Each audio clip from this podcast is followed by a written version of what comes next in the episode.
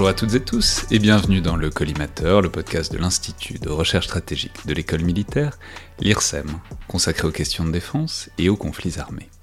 Je suis Alexandre Jublin et aujourd'hui pour parler de la défense allemande, de ses dimensions, de ses philosophies et de ses capacités, dans le contexte évidemment de la crise ukrainienne, mais aussi sur le long terme, j'ai le plaisir de recevoir aujourd'hui Ulrike Franke, Senior Policy Fellow à l'ECFR, l'European Council on Foreign Relations, spécialiste notamment de la défense allemande, mais aussi de plein d'autres choses. On aurait pu vous recevoir pour plein de vos domaines de spécialité, comme les drones, plus généralement l'impact des nouvelles technologies dans la conduite de la guerre, coproductrice aussi d'un podcast en allemand sur les questions militaires et stratégiques, le Sicherheitshalber Halber Podcast, J'essaie de, le prononcer. Je me suis beaucoup entraîné, mais je peux pas dire que ça ait donné beaucoup de résultats parce que je parle littéralement pas un mot d'allemand et je m'en excuse.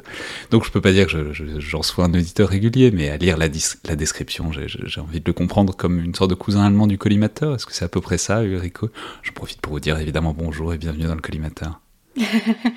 Merci, bah, je suis ravie de pouvoir vous joindre, surtout parce que je suis un grand fan du podcast. Et euh, non, je crois que Sicherheitshalber, c'est un peu différent. Je crois que vous, vous êtes un peu plus, euh, je veux dire, un peu plus sérieux.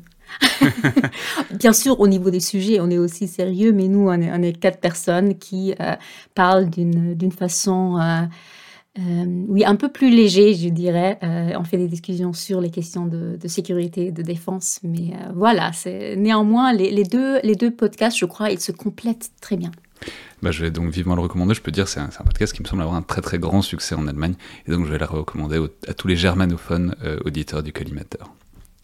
Alors, c'est un sujet qui est évidemment très vaste et en même temps, je dois dire, complètement en friche pour le collimateur, puisque je dois avouer que j'ai remonté trois ans d'émission et j'en ai vu à peu près aucune où on aurait parlé vraiment de la défense ou des armées allemandes, si ce n'est euh, sous l'angle un peu indirect de la défense européenne, où on présente l'Allemagne euh, très trop souvent comme une sorte de père fouettard, ou en tout cas, disons, un acteur très réticent dans la construction d'une défense européenne, ce qui est à la fois pas faux, pas totalement vrai et plus compliqué que ça. Mais surtout, si on veut comprendre cette position et cette attitude allemande face aux faits euh, militaires et guerriers, faut probablement remonter dans le temps, à la réunification allemande et même un peu euh, probablement avant, à la guerre froide et au-delà encore. Et donc j'aurais aimé euh, commencer par un regard, peut-être rapide, mais en tout cas au moins un peu de longue durée avec vous, Ulrike Franke, on va évidemment pas faire l'histoire des deux guerres mondiales que n'importe quel auditeur connaît, j'imagine, mais justement j'ai l'impression qu'après 1945, on entre un peu dans une phase d'ombre sur la défense allemande, au sens où on en sait généralement beaucoup moins que sur la période qui précède. Alors évidemment, on connaît le contexte général, la défaite euh, allemande face aux Alliés, l'occupation du territoire à partir de 1945 qui aboutira à la séparation en deux pays différents. Et puis, peut-être plus généralement, le traumatisme du souvenir de la Seconde Guerre mondiale et du nazisme, ce qui implique naturellement une relation, disons, ambiguë à la guerre et à l'armée en Allemagne. Mais en même temps, l'Allemagne, ou plutôt les Allemagnes, se retrouvent être littéralement une ligne de front euh, géopolitique pendant la guerre froide entre le bloc occidental et le bloc soviétique, et donc évidemment euh, le fait militaire ne pouvait pas y être totalement occulté. Donc ma première question serait comment est-ce qu'il revient ce fait militaire dans la deuxième moitié du XXe siècle? C'est-à-dire comment, quand et comment est-ce qu'on voit reparaître des armées allemandes? Et de quoi est-ce qu'elles sont faites? Ok, commençons euh, dès le début. Euh, un commentaire avant, juste parce que je trouve ça très drôle. En fait, je viens de recevoir, il y a même pas trois jours, un mail de quelqu'un qui justement écoute notre podcast et il dit oui il y a ce podcast très intéressant français collimateur mais j'ai noté qu'il parle jamais de l'Allemagne en fait il ne se il ne se compare même pas à nous est-ce que ça veut dire qu'on est complètement euh, euh, important et que la France ne s'intéresse pas du tout à la Bundeswehr. Je trouvais ça très très drôle. Donc euh, voilà, maintenant on parle de, la Bundeswehr, on verra. J'ai trop tardé et c'est entièrement de ma faute. L'auditeur est, voyé dans l'avenir. et donc, euh, alors l'histoire, euh, une petite leçon d'histoire si vous voulez. oui, donc tout à fait, la, la guerre, la Seconde Guerre mondiale, bien sûr, c'était un, un, traumatisme énorme pour l'Allemagne, la société allemande. Et en 1945, personne en Allemagne voulait vraiment avoir des forces armées. Euh, en fait, la population disait très clairement, hein, on ne veut pas, on ne veut plus de cela. On était euh, plus ou moins à cause de deux guerres mondiales, donc c'est clairement pas une bonne idée. Les guerres, on en a fini, euh, on veut plus. par contre, bien comme vous l'avez décrit, l'Allemagne était aussi au centre très rapidement de la guerre froide. et donc, en fait, cette possibilité de devenir un, pays pacifiste sans force armée, c'était pas vraiment possible. Et donc, déjà à partir de 1955, il, y a eu la, fondation de, la Bundeswehr, donc les forces armées allemandes, ils ont été euh, établis avec le but d'avoir 500 euh, 000 soldats. Donc c'est vraiment pas, pas rien. D'ailleurs, ils n'ont jamais atteint ce, nombre. Je crois que dans les années 70, c'était presque cela, mais ça n'a jamais atteint 500 000. Et euh, il y avait le service militaire, bien entendu. Donc, euh, tous, les, tous les hommes allemands, à partir de, l'âge de 18, devraient faire un, service militaire d'un an ou un plus d'un an. Ça a changé euh, de temps en temps, mais, mais plus ou moins cela. Ce qui est important aussi de noter, c'est que dès le début, la Bundeswehr était intégrée au sein de l'OTAN. Et ça, c'est vraiment intéressant et important, surtout pour comparer à la France, j'imagine. donc, la Bundeswehr, c'est vraiment une armée de l'OTAN et c'était vraiment c'était l'idée que euh, c'était les forces armées allemandes qui euh, allaient se battre pour l'OTAN si jamais ça, devrait être nécessaire. Une autre question importante euh, dès le début, c'était dans quelle tradition est-ce que cette Bundeswehr se trouve? Parce que bien sûr, on sortait de la Deuxième Guerre mondiale, il y avait la Wehrmacht, et donc, est-ce qu'on pourrait dire que la Bundeswehr était dans la tradition de la Wehrmacht? Et à cette époque-là, donc 55, c'était encore un peu l'idée, parce qu'on n'avait pas encore complètement compris euh, à quel point la Wehrmacht était impliquée dans les crimes de guerre. Donc à ce moment-là, il y avait quand même encore cette idée que voilà, la Wehrmacht, ils, se sont battus pour l'Allemagne et surtout ils ont suivi des ordres. Et euh, la Shoah, euh, tout cela, ça venait de, Hitler, bien sûr, et de la SS, mais pas forcément des, soldats. En fin de compte, on, s'est rendu compte que non, la Wehrmacht, elle était quand même très impliquée dans, des crimes euh, de guerre. Et, donc aujourd'hui, ce n'est pas du tout l'idée que la tradition de la Bundeswehr se trouve dans la Wehrmacht, mais à l'époque, voilà, il y avait cette question, il y avait cette discussion, et, euh, et on se, se référençait un peu à ça. En même temps, il faut bien faire une armée avec des gens, c'est-à-dire euh, en 1955, on ne peut pas inventer non plus des officiers, un savoir-faire, euh, et, voilà, une, ce qui fait en fait une armée, surtout s'il s'agit d'incorporer du service militaire. Donc il faut évidemment avoir des cadres qui sont capables de former tous ces jeunes gens.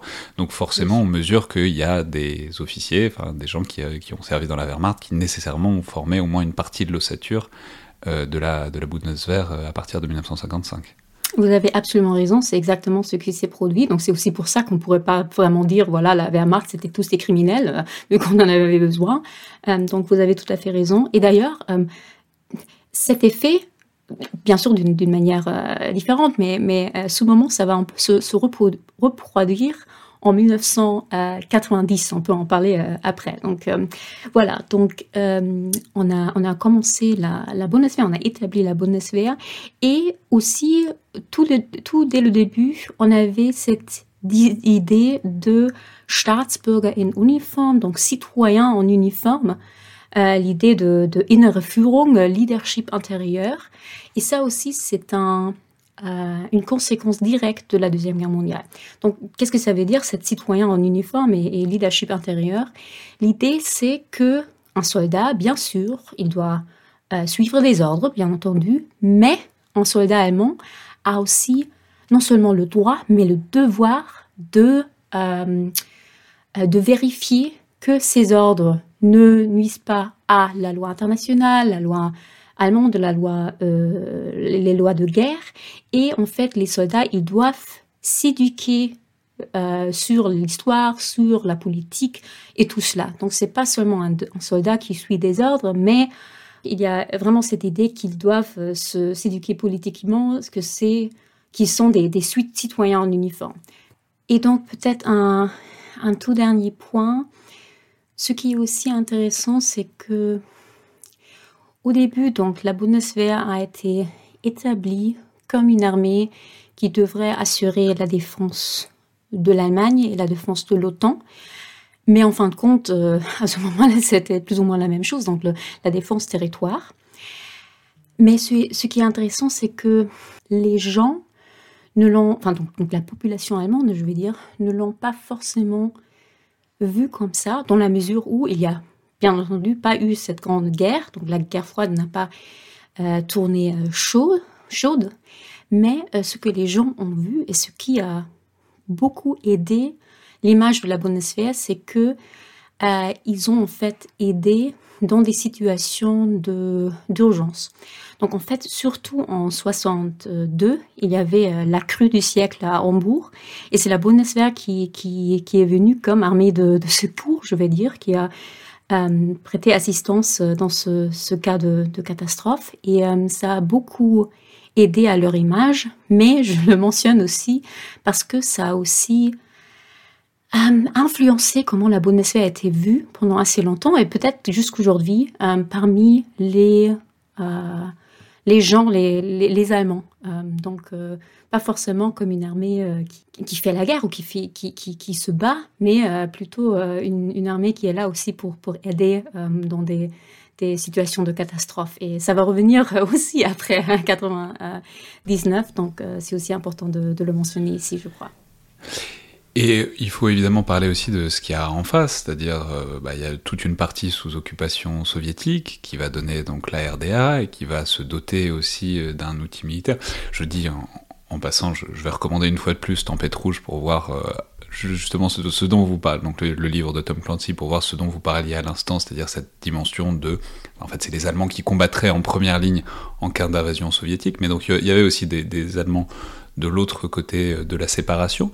Et donc cette armée de, RDA, comment est-ce qu'elle se compose? Alors on imagine aussi en complémentarité, mais, pas avec euh, le bloc euh, de, l'Est. Voilà, à quoi est-ce qu'elle ressemble cette armée euh, de hmm. RDA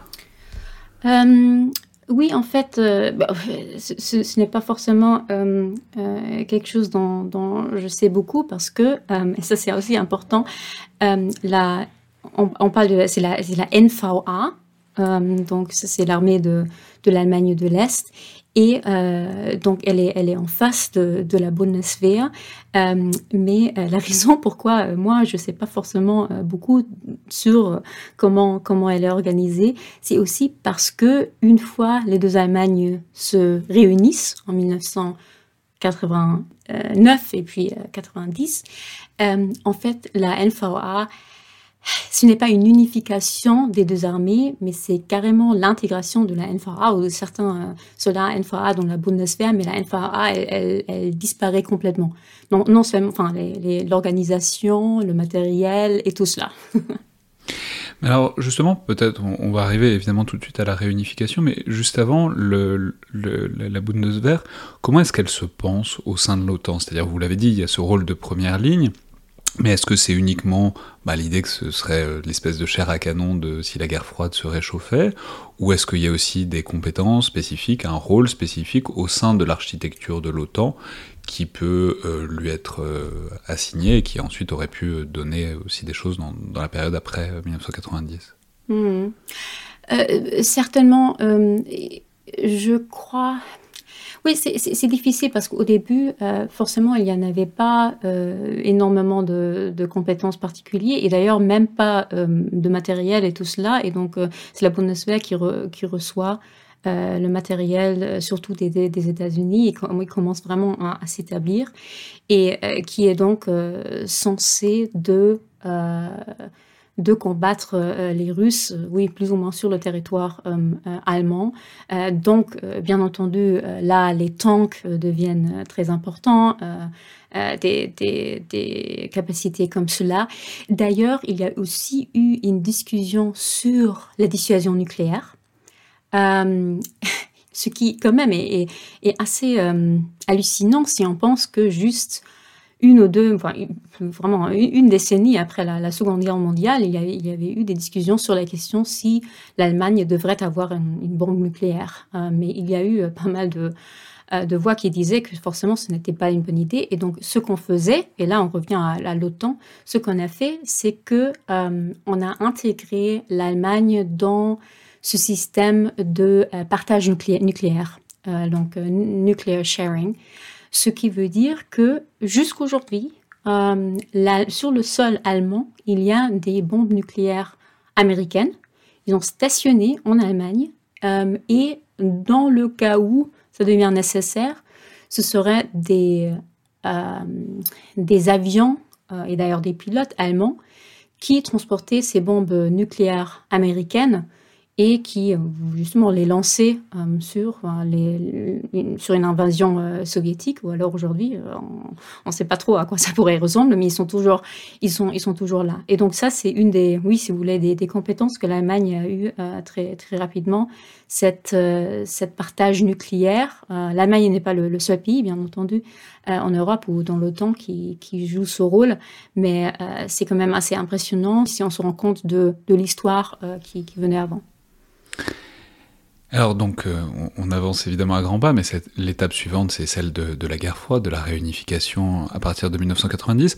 Donc réunification des deux armées, mais vous nous l'avez indiqué à l'instant, ça n'est pas une union, c'est euh, l'armée de RDA qui disparaît dans la Bundeswehr. Mais justement, comment est-ce que ça se fait? On mesure que ça devait être euh, une complexité énorme, puisque c'est des cultures stratégiques différentes, des personnels différents, même des matériels différents. Donc comment est-ce que ça comment est-ce qu'on fait pour euh, fondre une armée dans l'autre très concrètement? Oui, oui, en fait, c'est un défi énorme. Euh, comme on disait, en 1945, on devrait euh, créer une armée qui se basait ou non sur la Wehrmacht, donc l'armée d'un pays non démocratique. et là, là en, en 1990, on devrait intégrer des forces armées d'un pays non démocratique dans les forces armées d'un pays démocratique, donc dans la RFA. Et non, non seulement cela, mais aussi c'était les anciens ennemis. Donc en fait, c'était les ennemis euh, d'hier que là, tout d'un coup, devraient être intégrés. Euh, et euh, on, a fait cela, et avec plutôt un succès. Par contre, hein, en fait, on a, on a juste intégrer un, petit nombre. Donc, ce qu'on faisait, c'est tout au début, euh, la Bundeswehr, elle prenait, je crois, à peu près 70 000 euh, soldats de la, de la NVA. Mais ça, c'était tout au début, euh, parce que déjà, ça, ça, faisait ça faisait trop. Et ça faisait trop pour plusieurs raisons. Ça faisait trop parce que à ce moment-là, la Bundeswehr était censée de réduire sa taille. De cette 500 000 à 340. Euh, euh, donc voilà, on ne pouvait pas prendre plus de soldats de, la N4A, mais aussi parce que justement, on ne voulait pas euh, les officiers, tout ce qui était haut officier, etc., de la N4A, parce que eux, ils avaient quand même une, vue complètement différente politique. Donc, on a jugé impossible de les intégrer dans la, dans la Bundeswehr. Et d'ailleurs, 60% euh, des, officiers de la NVA euh, quittent en fait euh, le, militaire avant, avant cette réunification. Mais bon, donc ils ont intégré un, bon nombre de soldats. Comme je disais, au début 70 000, mais, mais en fin de compte, c'était plutôt 10 000 qui sont restés pour plus longtemps. ce qui est intéressant, c'est qu'on les a intégrés à des, à des grades plus basses. L'argument, c'était que dans la NVA, ça avançait plus vite et c'était pas comparable. Mais néanmoins, ça faisait un peu, euh, voilà, on vous dégrade, hein, on vous intègre, mais on vous dégrade. Euh, j'imagine que euh, y avait des soldats qui n'étaient pas forcément très très contents de cela. le matériel aussi, c'était difficile parce que bien sûr, ça c'était le matériel soviétique et aussi énormément de matériel. Et là, on entre quand même dans la phase où l'Allemagne voulait avoir cette dividende de, paix et voulait justement abandonner du matériel. Et là, il y avait énormément de matériel qu'il devrait absorber.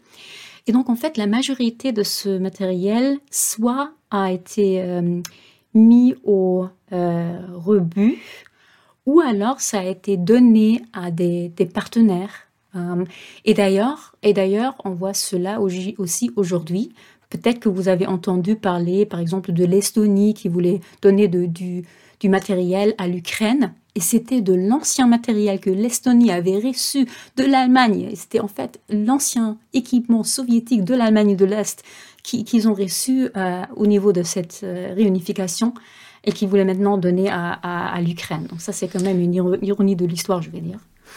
Oui, mais ça, euh. renvoie, ça, renvoie, aussi vers euh, un phénomène qui est très vrai, qui est la durée des équipements militaires, et que voilà, quand il s'agit de puiser dans les stocks, en fait, dans une guerre de haute intensité comme maintenant, tous les stocks sont, sont bons à prendre, même ceux qui datent de plusieurs décennies.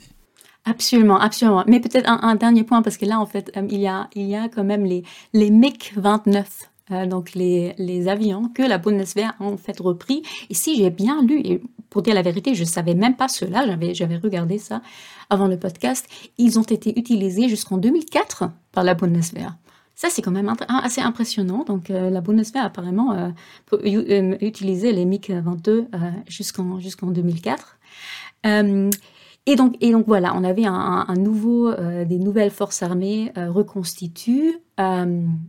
L'unification de la, de la Bundeswehr et la, et la NFA, mais plus petit qu'avant parce que maintenant on entrait dans cette, dans cette période de fin de l'histoire. Tout allait bien, on n'avait même pas besoin des forces armées.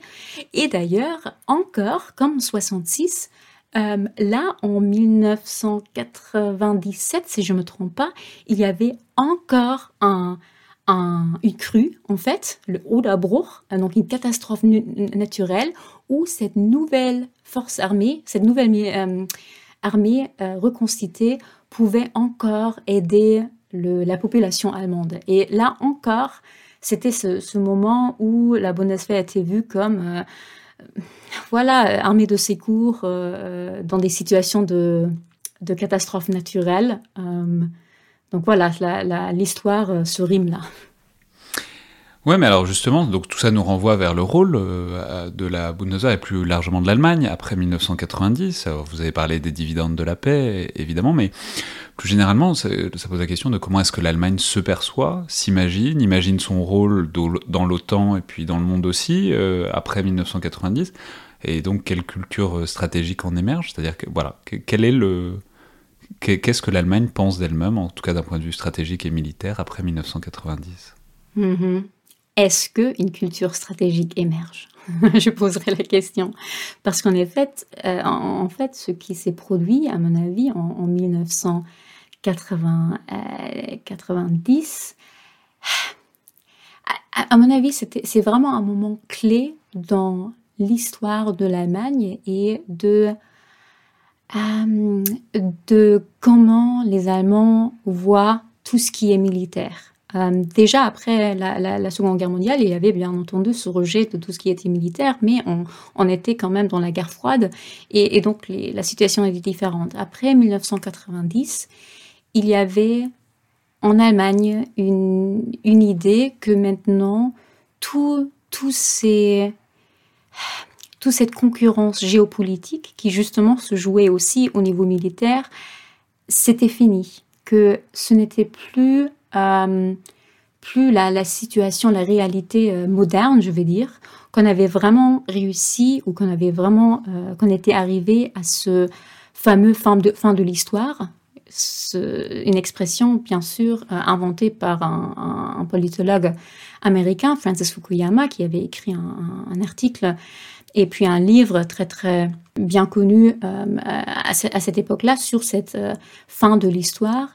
Et donc en Allemagne, cette idée de fin de l'histoire était vraiment accueillie d'une manière enthousiaste. Qu'est-ce que ça, voulait dire? Ça voulait bien sûr pas dire que euh, l'histoire s'arrêtait, mais c'était plutôt au niveau idéologique où on se disait que la concurrence géopolitique sur le plan, militaire, ce n'était plus, plus important la concurrence géopolitique, s'il y en avait encore, euh, ça se jouait sur le plan économique. Donc c'était une question d'échange et qui était plus fort au niveau d'économie, euh, ou alors aussi cette idée de soft power, donc le pouvoir, comment ça se dit en français, le pouvoir. ça se dit vraiment soft, power, en français. C'est vraiment, ça traduit pas beaucoup ça.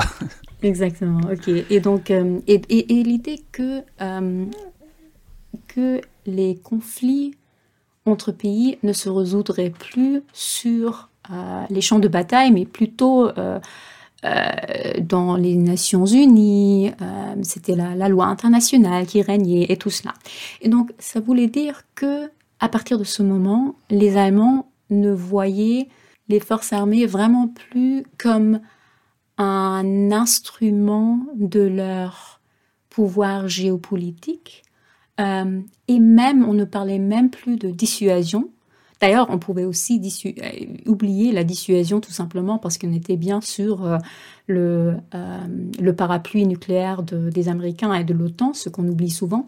Mais, mais voilà, et donc, et donc finalement, ce que ça donnait, c'était que les Allemands rejetaient plus ou moins tout ce qui était militaire euh, tout ce qui était géopolitique, on se disait, voilà, ce n'est plus vraiment nécessaire. Il y avait vraiment la question, pourquoi est-ce qu'on a des forces armées? Euh, et, à mon avis, c'était... c'était euh, et, ça, ça c'était la situation jusqu'à, je veux dire, hier. Bien entendu, ce qu'il faut aussi remarquer, c'est que la Bundeswehr allait quand même dans des, des opérations. donc, en fait, on avait, on avait ces, différentes phases. Hein. avant 1990, la Bundeswehr, comme je disais, était là pour défendre le territoire hein, euh, national et puis euh, l'OTAN et aide au secours euh, dans des, catastrophes. Après 1990, en fait, il y a eu premièrement des opérations pour l'aide humanitaire internationale et puis à partir de 1999, euh, oui, à partir de, 1999, il y avait aussi des opérations de combat ailleurs. Et je parle bien entendu du Kosovo. Et puis en 2001, l'Afghanistan. Donc en fait, c'est assez bizarre parce qu'on avait tout d'un coup hein, une Bundeswehr qui en fait était utilisée et faisait des, opérations de combat ailleurs, mais pour les Allemands, euh, c'était vraiment cette idée qu'on n'a pas euh, besoin des, forces armées. En fait, on n'en veut même pas. Ich war ein ABC-Schütze in der Zeit um 80. Man las von ABC-Geschützen in der Zeitung. Ein Streit entfacht sich um Europa.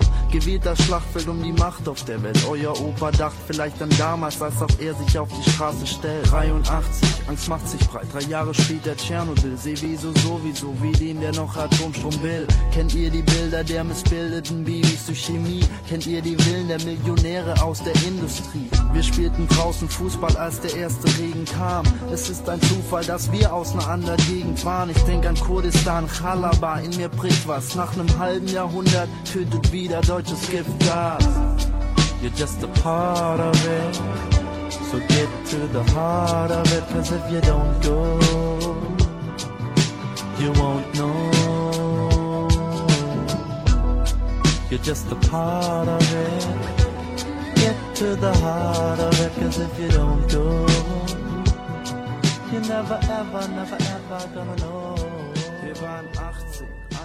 il y a quand même, euh, tout ça se traduit euh, aussi par de, grandes caractéristiques. Donc c'est une armée qui est utilisée, mais euh, les caractéristiques de long terme, c'est quand même une relative faiblesse des investissements dans, l'outil militaire en Allemagne.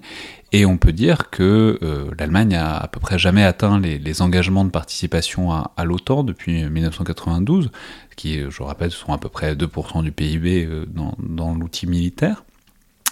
Alors, voilà, pourquoi et dans quelle mesure est-ce que ça traduit euh, bon, ces priorités ou ces grandes orientations allemandes? Parce que dans le même temps, l'armée est utilisée, et donc on pourrait imaginer qu'il y ait des investissements qui soient un petit peu haut niveau, et en fait on s'aperçoit que euh, est, dans une situation de sous-investissement assez, euh, assez constant. Oui, tout à fait. Donc tout, ce que je viens de dire, ça se traduisait tout à fait dans un dans un sous-investissement, un, mal regard, si vous voulez, euh, des forces armées, non seulement par la population, mais aussi par le monde politique.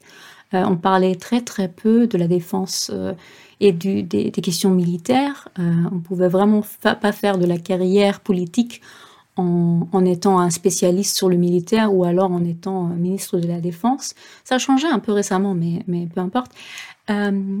Et d'ailleurs, on, on arrivait à une Bundeswehr qui, euh, qui maintenant, aujourd'hui, est censée d'avoir 185 euh, 000 euh, soldats. Donc, vous voyez bien, on passe de 500 000 à 300 040 à 185. D'ailleurs, on n'est pas à 185, on est un peu 182, je crois, ou 3 en ce moment. et qui, se trouve après des années de sous-investissement avec euh, des problèmes de matériel, problèmes de recrutement euh, et tout cela. Et c'est exactement ce qu'on essaie de changer maintenant euh, avec ce fameux fonds spécial pour la Bundeswehr, les 100 milliards. Je suis sûre que, que vos éditeurs ont entendu parler de cela. Et donc tout cela est destiné à moderniser la Bundeswehr ou alors juste acheter de l'équipement dont on a besoin. Parce que, juste encore un autre exemple, pendant, pendant longtemps, c'était le plan qu'il n'y avait pas assez de matériel pour tous les soldats. Donc l'idée, c'était pas d'avoir 100% du matériel dont normalement on aurait eu besoin, mais on avait 80. tout simplement parce qu'on se disait déjà on n'a pas de l'argent et c'est plus nécessaire, etc. Et aujourd'hui, on va, par exemple, de ces 100 milliards dont on va sûrement parler, on va dépenser 20 milliards juste pour acheter euh, euh, des munitions euh, pour, l'armée qui, qui n'a pas assez de, de munitions, ce qui est quand même assez hallucinant. Et je vais préciser d'ailleurs que sur toute cette perception et cette crise de conscience, ou en tout cas sur cette évolution de la relation des Allemands aux faits militaires, je signale que vous avez publié un excellent article dans War on the Rocks intitulé Millennial Considers the New German Problem After 30 Years of Peace, euh, en mai 2021, ça fait un peu plus d'un an maintenant, et qui est disponible sur votre compte Twitter, mais je mettrai aussi le lien évidemment en description euh, de l'épisode. Alors, on peut dire quand même que donc il y a tout ce problème structurel de dimensionnement. Pour autant, ça, n'empêche pas, et ça va peut-être nous amener jusqu'à aujourd'hui aussi, l'Allemagne de s'engager dans un certain nombre de projets, notamment industriels. Alors on peut parler de l'Eurocopter, on peut parler surtout de l'Eurofighter, qui a été un grand projet avec euh, l'Angleterre, avec la Grande-Bretagne, l'Italie et l'Espagne. ça a commencé à la fin des années 80, mais ça s'est concrétisé dans les années 90 et surtout ils, ont été livrés au début des années 2000. Encore aujourd'hui, il y a des projets qui sont lancés, avec la France notamment, euh, le, le, projet de char d'assaut, etc.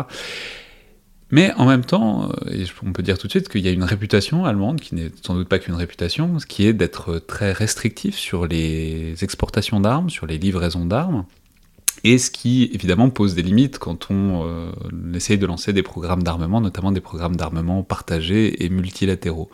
Donc, bon, comment est-ce que l'Allemagne se, Quelle est en quelque sorte la relation de l'Allemagne à ces grands projets d'armement? Et c'est aussi une, forme de puissance militaire, évidemment, d'être capable d'exporter ses équipements, mais en même temps, euh, on mesure que c'est aussi assez borné, assez limité euh, de, de, par la doctrine allemande. Oui, si je peux être très cynique, je dirais que pour l'Allemagne, ce genre de euh, coopération internationale et surtout coopération européenne, pour l'Allemagne, c'est plutôt un instrument à établir une unité européenne que de produire un matériel euh, militaire euh, dont on a forcément besoin. J'exagère, bien entendu.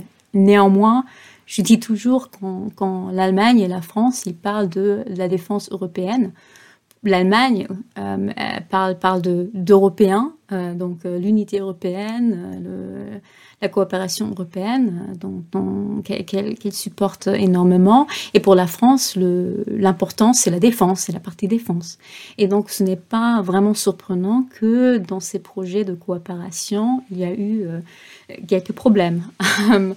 Euh, donc euh, oui, aujourd'hui, on a, par exemple le, SCAF, euh, ce, ce avion futur de combat entre l'Allemagne, la France, l'Espagne, et qui d'ailleurs maintenant est aussi, enfin, son financement est assuré un peu plus justement par ces 100 milliards que l'Allemagne va dépenser.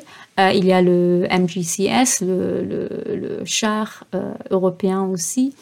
Euh, mais oui, je, crois, je crois le problème, c'est vraiment que pour l'Allemagne, étant donné, comme je disais, que le militaire, ça, semble être moins important, on mettait plus euh, d'importance sur la coopération européenne. Et donc, euh, euh l'Allemagne a aussi toujours dit que jamais elle ne s'engagerait dans des opérations militaires toute seule. Donc, ce serait toujours avec des partenaires de l'OTAN et surtout partenaires européens. C'est aussi un peu dans le même, dans le même sens. Euh, mais ça, ça aussi, ça explique un peu pourquoi l'exportation d'armes est aussi un sujet très très contentieux parce que on ne voulait pas, on ne veut pas faire partie de, des conflits internationaux, des conflits militaires on ne veut pas jouer un rôle. Donc en fait, l'idéal pour l'Allemagne serait vraiment de développer quelques armes, de les exporter dans des pays qui ne l'utilisent jamais et qu'on adore et qui, sont très proches de nous. Et puis voilà. Et malheureusement, euh, ça va probablement pas se passer comme comme ça. Et euh, on voit que aujourd'hui, euh, ou alors à partir du, 24 février, quelque chose a commencé à changer un peu en, Allemagne. Il il y a eu un certain changement d'idée euh, où ça commence, on commence à avoir un certain changement d'idée aussi sur les, sur les livraisons d'armes. Donc, euh, là aussi, la guerre en Ukraine est très très importante, dans la mesure où tout, d'un coup, on, livre des armes dans un conflit, euh, bah, dans un conflit en cours, en cours que normalement on ne voulait pas faire. Mais voilà, tout ça, c'est vraiment, ça fait partie du même monde imaginaire, je vais dire, où en fait, on ne veut, on ne veut pas, on ne veut pas s'occuper, on ne veut pas penser au conflit militaire, on ne veut pas vraiment faire quoi que ce soit avec des armes. Alors justement, on va évidemment arriver à l'Ukraine et, et à tous ces changements, mais c'est ça, ça puisqu'on est une seconde sur la relation franco-allemande, comment est-ce que pendant ces années, disons depuis la décennie passée, l'Allemagne euh, conçoit ce que fait la France, et notamment ce que fait la France au Sahel, ses interventions C'est-à-dire comment est-ce que c'est perçu? Est-ce que c'est perçu avec soulagement que quelqu'un s'en occupe, euh, mais pas l'Allemagne, avec scepticisme, avec euh, au contraire opposition?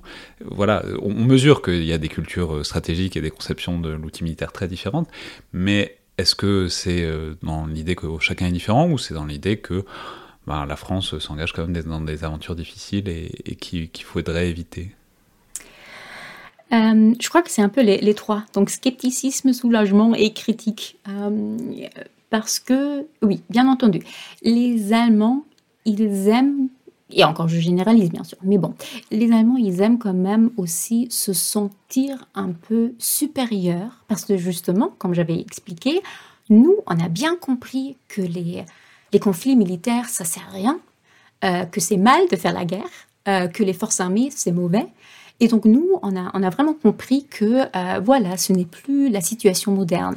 Et il y a d'autres pays, parmi Alors que les Français, les Français rêvent de faire la guerre, c'est bien connu. exactement, et, comme, comme je dis, c'est un peu n'importe quoi, mais c'est un peu cette idée. Donc il y a d'autres pays, la France, la Grande-Bretagne, les États-Unis, qui n'ont pas encore complètement compris que c'est le cas. Donc, vous entendez bien, sûr l'ironie dans, ma voix, mais euh, je crois que ça, fait partie un peu de, l'imaginaire allemand, ou au moins disons que ça faisait partie de l'imaginaire euh, allemand jusqu'à très récemment. Donc il y avait forcément un, critique, une, critique et un scepticisme envers euh, les pays comme la France, juste seulement la France, surtout d'ailleurs les, Américains, qu'ils utilisaient leur, leur forces armées ailleurs, qu'il commençait des, guerres. Bien sûr, il y avait une énorme opposition à la guerre de l'Irak. Bon, je dirais que là, on était là-dessus, on était probablement très correct, mais, peu importe, ça venait pas forcément euh, de, ce, ces faits-là. Euh, et donc, il y a, ce rejet euh, de, tout ce qui est, de armé en Allemagne, mais en même temps, vous l'avez bien dit, il y a aussi en secret, je dirais, peut-être un soulagement. Et, pas seulement envers euh, la France, mais aussi envers euh, les États-Unis. Euh, ça, c'est surtout parmi les gens qui, qui, se connaissent un peu en tout ce qui est, militaire. la, grande population, ils, ne pensent même pas à cela. Mais les autres, ils se sont bien, rendus compte que, en fin de compte, les dernières années, c'est les autres, c'est nos partenaires qui se sont battus euh, et euh, voilà, qui, eux, ils, assurent un peu notre sécurité et nous, on donne surtout de l'argent. Euh, on a aussi, bien sûr, contribué à, à la mission en Afghanistan. Et d'ailleurs, pour la Bundeswehr, c'était une opération très importante qui d'ailleurs menait aussi à une modernisation très importante de la Bundeswehr. Euh, mais même en Afghanistan, et ça c'est difficile parce que je ne veux pas, je ne veux pas faire semblant que cette opération n'était pas importante et que l'Allemagne s'est aussi battue, mais l'Allemagne euh, était quand même dans une partie de l'Afghanistan qui était beaucoup plus paisible que d'autres parties. Euh, L'Allemagne a perdu 55 soldats euh, de la Bundeswehr, ce qui est une grande tragédie. Mais par exemple, comparé à la Grande-Bretagne, au Royaume-Uni, euh, eux, ils ont perdu dix fois autant, de soldats. Donc, je veux juste illustrer que là aussi, on a quand même essayé de faire le moins possible, mais on restait quand même dans, des, zones où il y avait, où il y avait moins, moins de risques. Et a priori, on aimerait plutôt de, de payer les autres à, assurer notre défense à nous et, ne pas devoir le faire nous-mêmes. Et donc là, il y a cette partie de, soulagement que d'autres pays comme la France, font des opérations et, nous, on n'en a pas, on n'est pas, n'est pas obligé de le faire. Bien sûr, ça, c'est en train de changer. Aujourd'hui, il y a, des, attentes des, des, alliés qui sont très importants. et donc, on verra ce que ça donne au futur. Justement, on arrive sur la partie ukrainienne, mais alors, juste avant, mais dans cette logique, il faut peut-être dire un mot de la précédente crise ukrainienne, donc de 2013-2014, et peut-être même avant encore de la Géorgie. C'est-à-dire, qu'est-ce que. Parce qu'on sait, on, va en parler évidemment, mais il y a un partenariat euh, commercial entre l'Allemagne et la Russie, notamment du point de vue gazier, euh, enfin, notamment en termes en d'énergie. Voilà, comment est-ce que des leçons, quelles, conséquences ont eu ou n'ont pas eu les crises géopolitiques précédentes aux portes de l'Europe avec la Russie sur la manière dont euh, l'Allemagne, que l'Allemagne, dont l'Allemagne avait de, concevoir sa relation avec la Russie. Est-ce que, euh, est-ce que des leçons ont été apprises qui ensuite ont, été en quelque sorte capitalisées là? Ou est-ce que euh, tout ça avait été un peu oublié jusqu'en février? À mon avis, il n'y a pas eu énormément de leçons sur la Russie et euh, un grand changement envers la Russie. Et justement, c'est le problème d'aujourd'hui. Donc je crois qu'après 2008 euh, et 2014, l'Allemagne voulait tellement un, retour au, au normal que euh, qu'ils n'ont pas vraiment voulu changer leur, relation avec la Russie d'une manière extrême. Bien entendu, l'Allemagne a euh, non seulement soutenu, mais poussé les, sanctions euh, vers la Russie. Donc, c'est pas comme s'ils ont fait rien, mais Nord Stream 2, tout le monde en parle, a été conclu et, tout cela. Donc, à mon avis, il n'y a pas eu assez de changements envers la Russie. Par contre, il y a eu quand même au moins plus de discussions sur le rôle de l'Allemagne euh, au niveau géopolitique, euh, européen, etc.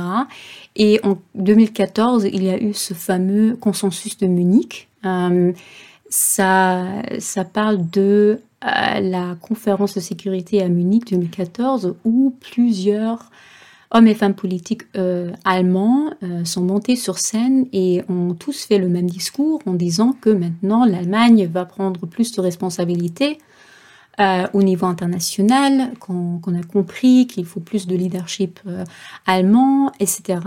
Et le grand problème, c'est que, à mon avis, on n'a pas fait grand-chose après 2014. On a augmenté nos dépenses militaires euh, comme d'ailleurs la, majorité ou, même tous, tous, les, tous les autres pays euh, de l'OTAN. Mais euh, comme vous avez fait allusion avant, on n'a jamais réussi à dépenser les 2% du, du GDP qu'on est censé de, dépenser. Et donc, il n'y a pas eu énormément de changements après 2014.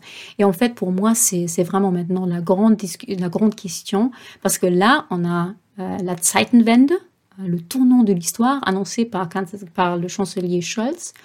Euh, et la grande question, c'est est-ce que ça va vraiment être un tournant ou est-ce que ça, ça, va se finir comme le consensus de Munich? Bah, Justement, donc parlons-en, c'est quelques jours à peine, 3-4 jours après l'invasion allemande, donc un grand discours de Olaf Scholz le 27 février, qui promet, alors à la fois des livraisons d'armes à l'Ukraine, donc là on vient de dire que c'était déjà un tabou puisque l'Allemagne ne voulait pas exporter des armes vers des zones de conflit, une augmentation du budget de défense allemand à hauteur de 2% du PIB, et enfin ce fameux fonds exceptionnel de 100 milliards d'euros pour euh, des achats de matériel dont vous avez déjà, euh, auquel vous avez déjà fait allusion. Alors, voilà, à quel point, euh, vous l'avez dit, ce point de bascule, ce tournant, vous l'avez dit avec un mot allemand que je, ne peux pas répéter, en quoi et pourquoi? Oui, pourquoi? Oui, parce que cette invasion russe est différente. Euh, cette invasion russe pour les Allemands, c'est différente de celle-là, celle en 2014 ou en, 2008. Euh, ça a vraiment été vu comme un changement énorme et d'ailleurs comme une violation de la loi internationale. Et d'ailleurs, en Allemagne, ce qui est très très important, ce qui a aussi beaucoup joué, c'est euh, tous ces crimes de guerre dont on a entendu parler euh, en Ukraine commis par les forces russes. Donc ça, ça a joué un, très grand rôle. Donc, et d'ailleurs, ce n'est pas seulement un changement pour les élites politiques, mais aussi un changement vraiment au niveau de la population. Et tous les, tous les sondages le montrent. En quoi est-ce que ça consiste? Euh, Surtout le, fonds spécial de 100 milliards d'euros euh, destiné à moderniser la, la Bundeswehr. Euh, et ce fonds, d'ailleurs, a nécessité le soutien aussi des partis de l'opposition parce que, en fait, ça, a dû euh, être ancré dans la Constitution pour des raisons, il faut pas, enfin, euh, c'est pas, c'est pas important d'en parler, mais euh, donc c'est, c'est pas seulement le, le gouvernement, mais aussi les partis de l'opposition qui ont, qui ont soutenu ce fonds spécial de, de 100 milliards. donc une, dotation exceptionnelle pour le militaire. On va acheter les, on va acheter 35 F-35, donc avions de chasse américaine on va euh, continuer avec cela, le partage nucléaire dont, je parlais euh, euh, avant. On va acheter des drones armés, ce qui en Allemagne, c'était vraiment une décision très importante. et donc, c'est vraiment dans ce discours du 27 février 2022 où Olaf Scholz a pour moi, c'était assez impressionnant parce qu'il a vraiment fini des discussions que moi et d'autres gens comme moi ont eu pendant des, années et décennies. Dans un discours, il, dit on fait ça, on fait ça, on fait ça, on fait ça, c'est décidé. Donc assez impressionnant. Euh, et donc c'est pour cela aussi, d'ailleurs, euh, vu qu'il y a autant d'argent qui, est dépensé, que je crois quand même que ce, cette Zeitenwende est différente du consensus de Munich. Euh, mais finalement, on va, on va voir. Alors évidemment, on va voir, mais euh, peut-être commençons par euh, les conséquences immédiates.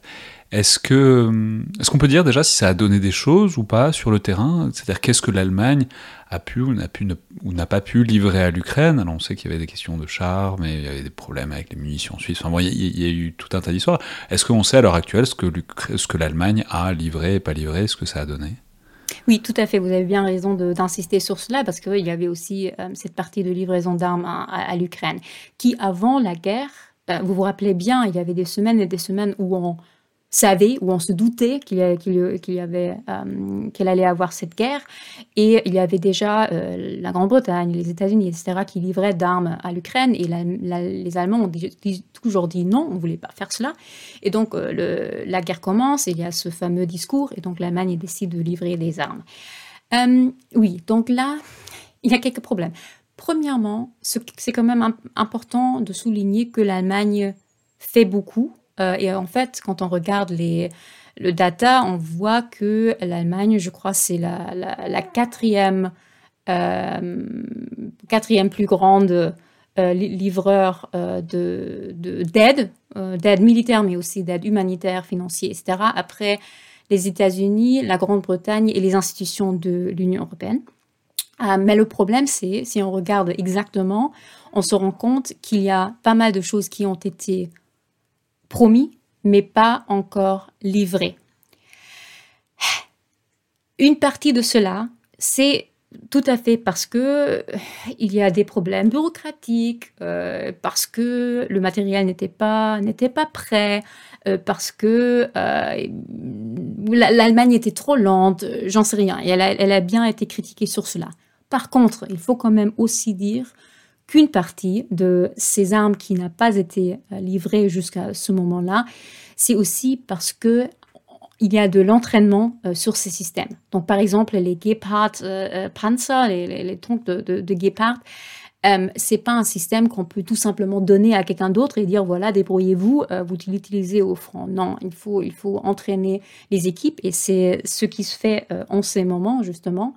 Euh, et donc, ça n'a pas encore été livré, mais ça a été promis. Donc voilà, les statistiques, c'est pas beau parce que là, euh, les dernières statistiques que moi j'ai vues, l'Allemagne a seulement livré 35% de ce qu'elle a euh, promis, donc c'est pas super comme, comme chiffre, mais euh, ça s'explique aussi un peu par cela. Et d'ailleurs, on vient de savoir, je crois que c'était hier, que par exemple les Panzerhaubitzen 2000 euh, sont maintenant arrivés en, en, Ukraine et sont utilisés par les Ukrainiens. Donc ça, ça commence. Mais oui, l'Allemagne a été, a été lente et elle a été critiquée pour, pour cela. Et sur toutes, toutes ces livraisons, sur tout, tout le système, il y avait des, des discussions assez grandes Allemagne euh, et parmi euh, les, différentes partis politiques dans la, dans la coalition. Et la, bon, la question euh, corollaire, c'est est-ce que, à quel point est-ce que c'est durable tout ça? Alors d'abord, est-ce que donc il y a des annonces budgétaires, mais ce serait pas la première fois que quelqu'un fait des annonces budgétaires et qu'ensuite ça suit pas tout à fait dans les faits et dans la durée. Donc d'abord, à quel point est-ce que ces, annonces budgétaires sont, pérennes en quelque sorte Et puis même ensuite, euh, qu'est-ce qu'on espère que ça peut donner concrètement à court et moyen terme? Ce que je veux dire, c'est que les armées, ça n'est pas qu'une question d'argent, c'est beaucoup une question d'argent. L'argent, c'est limitant, mais c'est pas parce qu'on injecte des dizaines de milliards d'euros dans une armée que... C'est pas parce qu'on double le budget d'une armée qu'on double ses capacités. Euh, parce qu'il y a des savoir-faire, il y a des capacités industrielles, des doctrines, etc., de l'entraînement. Enfin bon, il y a plein de choses dans une armée au-delà de l'argent. Donc voilà, comment, d'abord, est-ce que c'est durable, pérenne? Et ensuite, qu'est-ce qu'on peut espérer, euh, sans aller à des décennies, de euh, différence pour euh, les, capacités allemandes?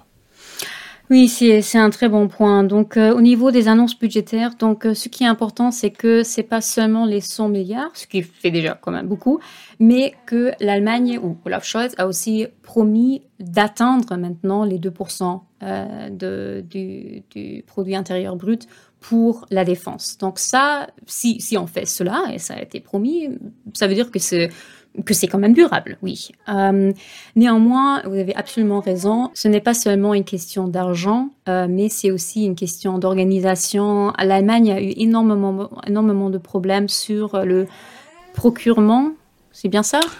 Ouais, le, le, oui, oui, le, enfin, ouais, le fait de se procurer en tout cas. Oui, voilà, procurer euh, les, euh, de l'équipement parce que c'était toujours euh, beaucoup plus coûteux, moins performant, etc. Et, et beaucoup plus long d'ailleurs.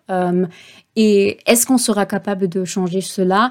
Pour dire la vérité, j'en sais rien, parce que ce n'est pas juste euh, depuis hier qu'on se rend compte qu'il y a un problème là. Il y a eu plusieurs ministres de la Défense, bien avant cette guerre, qui ont essayé de changer euh, et qui ont essayé de moderniser la Bundeswehr, qui ont essayé de, de, trouver des solutions à tous ces problèmes, et, elles n'ont pas réussi. Euh, est-ce que c'était un problème d'argent? Aussi probablement, mais pas seulement. Et donc, c'est pas comme s'il y a un problème bien défini euh, qu'on sait et que maintenant on peut euh, trouver une solution pour. Non, il, y en a plusieurs et donc oui, il faut absolument qu'il qu'il y ait des différences, pardon, qu'il y ait des changements, de, par exemple de, de, se procurer des armes. Mais oui, est-ce qu'on va y réussir je ne sais pas, j'espère. Et enfin, toute dernière question peut-être, euh, au-delà, est-ce que vous pensez que tout ça repose à pour assise en quelque sorte un changement profond de l'opinion publique dans l'attitude face au sujet militaire? Ce que j'ai dit, c'est l'article que vous publiez dans War on the Rocks, et je, vais juste en dire quelques mots. Vous disiez qu'il y a un problème culturel profond d'une génération, en l'occurrence comme la vôtre, euh, qui n'a jamais connu la guerre, qui a toujours connu un état de paix, et donc ça impose nécessairement une relation très compliquée aux choses militaires. Donc, est-ce que vous pensez que ça, ça a changé? Parce que dans le fond, les responsables politiques, ils vont, ils viennent, euh, et il y aura quelqu'un un jour après Olaf Scholz. Euh, mais c'est ça qui rendra ces changements pérennes ou pas. Si euh, l'opinion publique est toujours aussi réticente au-delà de l'effet invasion de l'Ukraine, ça risque de n'être que des effets de courte durée. Donc est-ce que vous pensez qu'il y a eu cet électrochoc politique et social, ou est-ce que, bon, il faut, faut, prendre ça avec prudence? Ah, oui, je, vais dire oui, je crois qu'il y a un changement euh, plus profond, mais je ne suis pas certaine. C'est très difficile à dire. En fait, et aussi, ce genre de changement, ça va avoir euh, l'air plus grande vue de l'intérieur de l'Allemagne que de l'extérieur. Ce que je veux dire, c'est que oui, je crois qu'il y a quand même eu un changement assez important. Euh, au niveau de l'opinion publique, et ça se voit d'ailleurs dans toutes les, sondages. D'ailleurs, les Allemands, par exemple, sont, étaient plus pour euh, le livret d'armes en Ukraine que, que leur gouvernement, juste par exemple. Néanmoins, opinion publique bien sûr, ça peut aussi changer rapidement aussi. Donc, euh, une fois peut-être, euh, si, la guerre continue encore longtemps, euh, si, ou alors si d'ailleurs elle, se finit, peut-être on, a cette, impression qu'on peut retourner au, au, normal encore, j'en sais rien. Donc, oui, c'est difficile à dire, mais je crois quand même qu'il y a qu'il y a plus de gens en Allemagne qui se sont rendus compte qu'on a trop oublié l'importance du militaire. Je crois que ça, c'est ça, c'est quand même euh, correct de dire. il y a beaucoup plus d'intérêt dans tout ce qui est euh, militaire et défense aujourd'hui. Euh, et d'ailleurs, moi, moi, j'expérience ça tous les jours où je suis demandée, où, on me demande de donner des interviews et, tout cela. Donc, il y a, il y a un changement là. mais néanmoins, l'Allemagne reste une société qui a été marqué par toute cette histoire qu'on vient de qu'on vient de discuter. Ça reste une, une, société qui est quand même relativement euh, euh méprisant en tous, envers tout ce qui est militaire. Je ne vais pas dire pacifiste parce que c'est pas vraiment correct, mais, euh, mais voilà. Euh, et, et ce, cette culture, ça se change pas si rapidement.